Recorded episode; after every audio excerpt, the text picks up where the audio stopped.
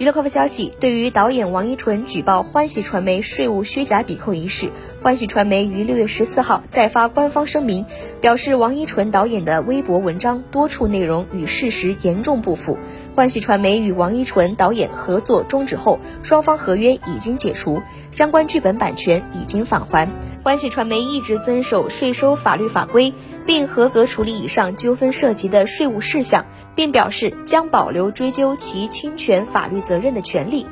据了解，导演王一淳六月十三号在微博发文举报欢喜传媒税务虚假抵扣。